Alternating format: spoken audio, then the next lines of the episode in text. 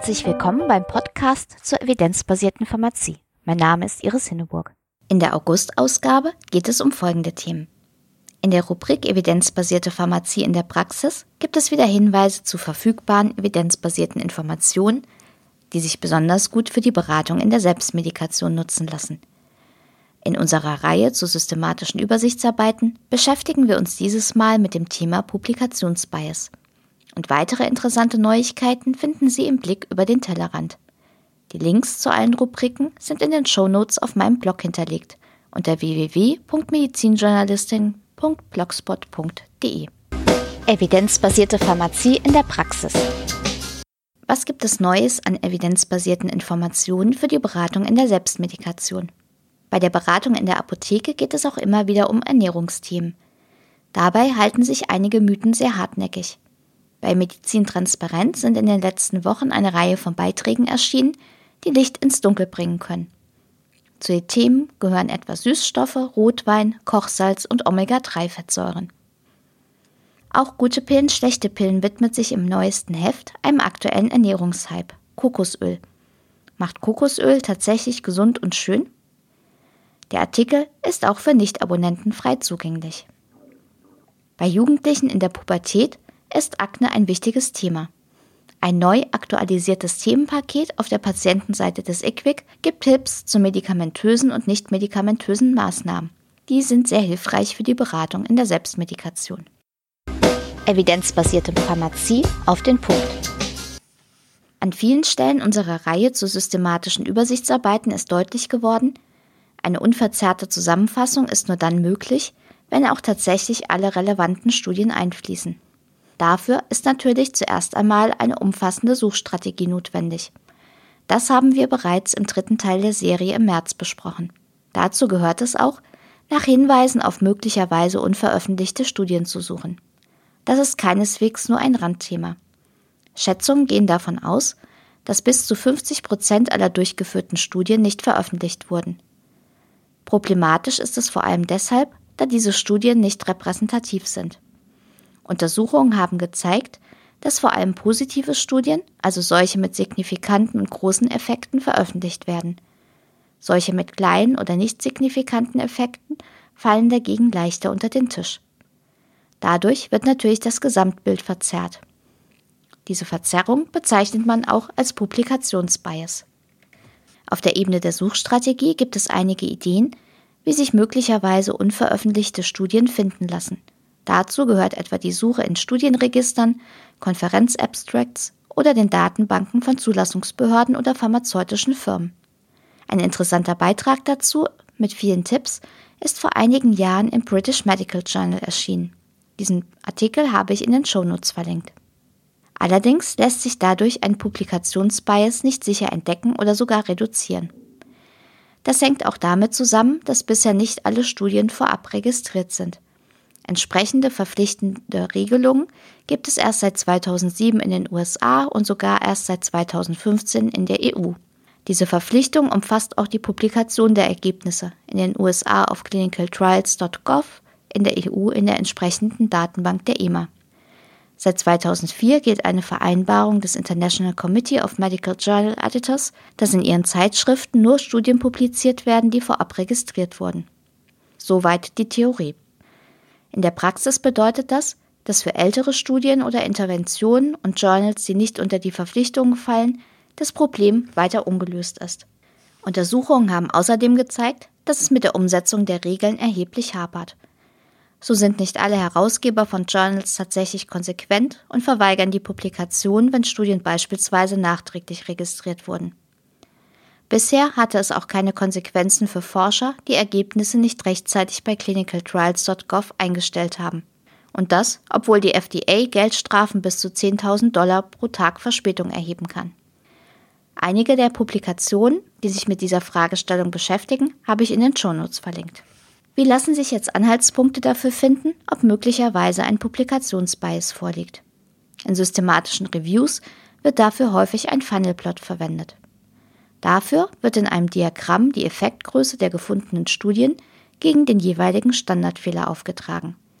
Dabei ergibt sich eine Form, die einem umgekehrten Trichter ähnelt. Trichter heißt auf Englisch Funnel und daher hat der Funnelplot auch seinen Namen. Ein Beispielbild findet sich in den Shownotes. Da große Studien in der Regel einen eher kleinen Standardfehler haben und kleine Studien eher einen großen, finden sich die großen Studien an der Spitze des Trichters und die kleinen an der breiten Öffnung.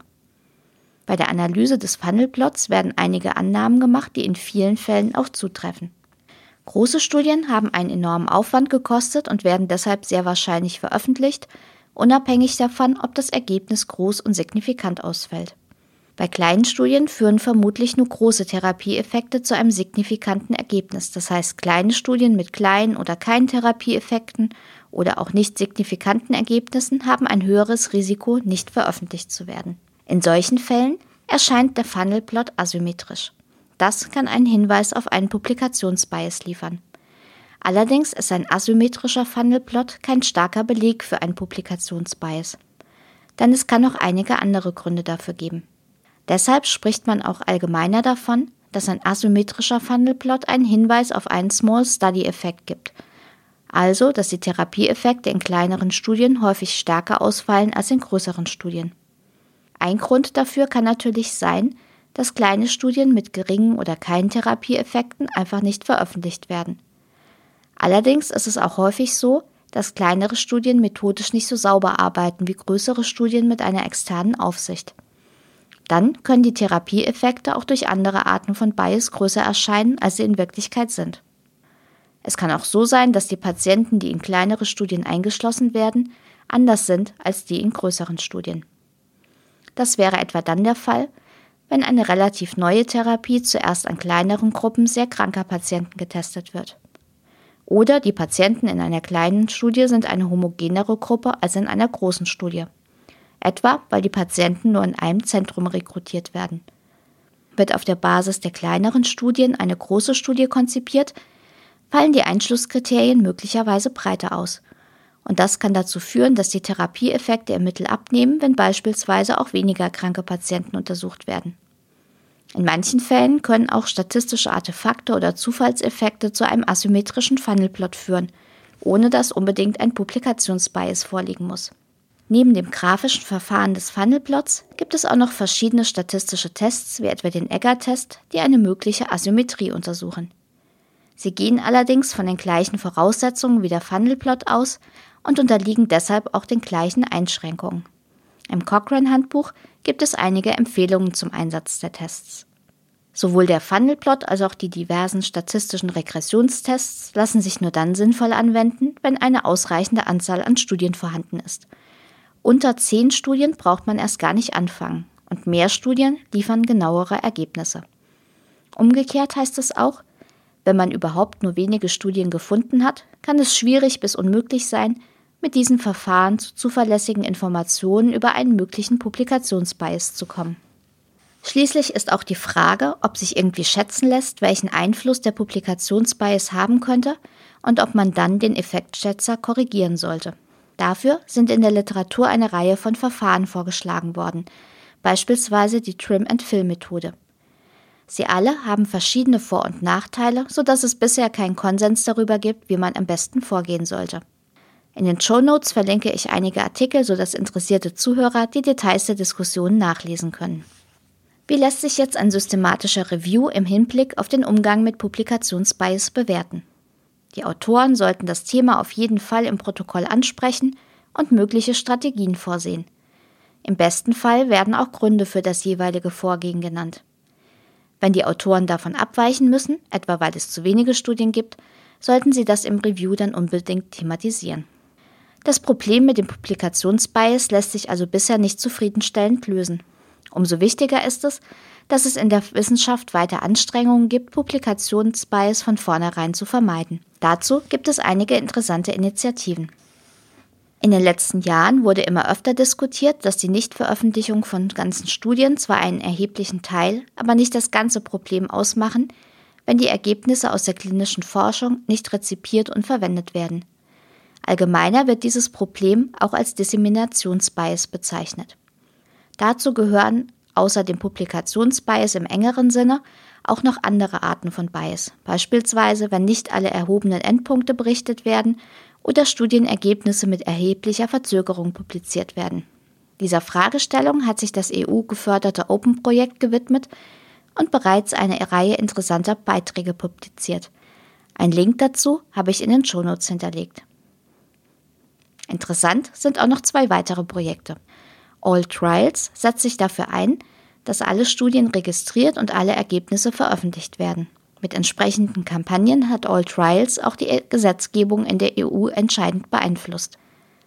Das Compare-Projekt am Center for Evidence-Based Medicine in Oxford hat über vier Monate systematisch untersucht, ob es bei Studienpublikationen in großen medizinischen Journals Abweichungen zwischen den registrierten und publizierten Endpunkten gegeben hat. Die Ergebnisse und auch die Korrespondenz mit Autoren und Herausgebern ist auf der Projektseite dokumentiert. Links zu All Trials und Compare finden sich ebenfalls in den Shownotes. Muss man in einer Meta-Analyse mit einem Publikationsbias rechnen, schränkt es natürlich das Vertrauen in den Gesamteffektschätzer ein.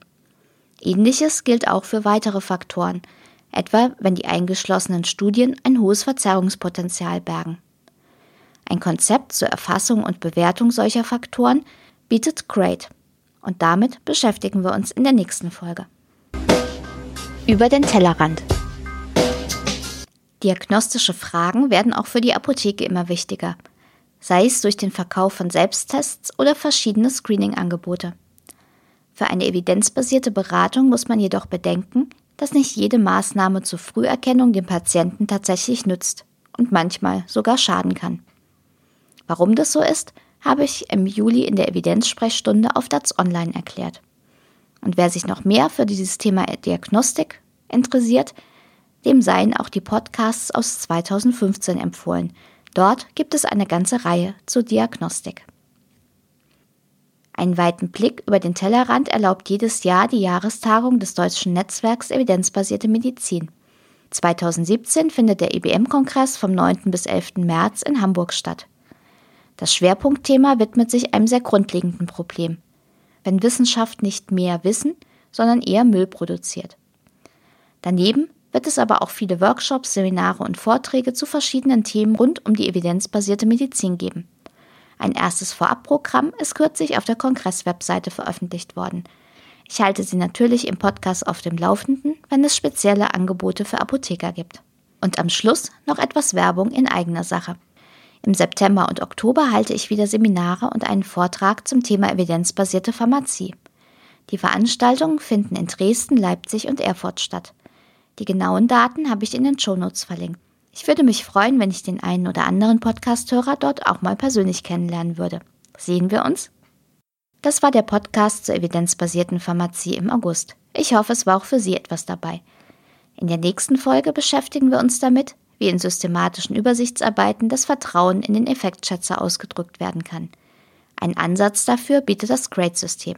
Und zusätzlich gibt es wieder evidenzbasierte Quellen für konkrete Beratungsthemen in der Apotheke. Bis dahin alles Gute und bleiben Sie schön kritisch. Sie hörten den Podcast Evidenzbasierte Pharmazie von Iris Hinneburg. Wenn Sie Fragen, Anmerkungen oder Kritik äußern möchten, freue ich mich über eine Nachricht an medizinjournalistin.gmx.net oder einen Kommentar auf meinem Blog unter www.medizinjournalistin.blogspot.de.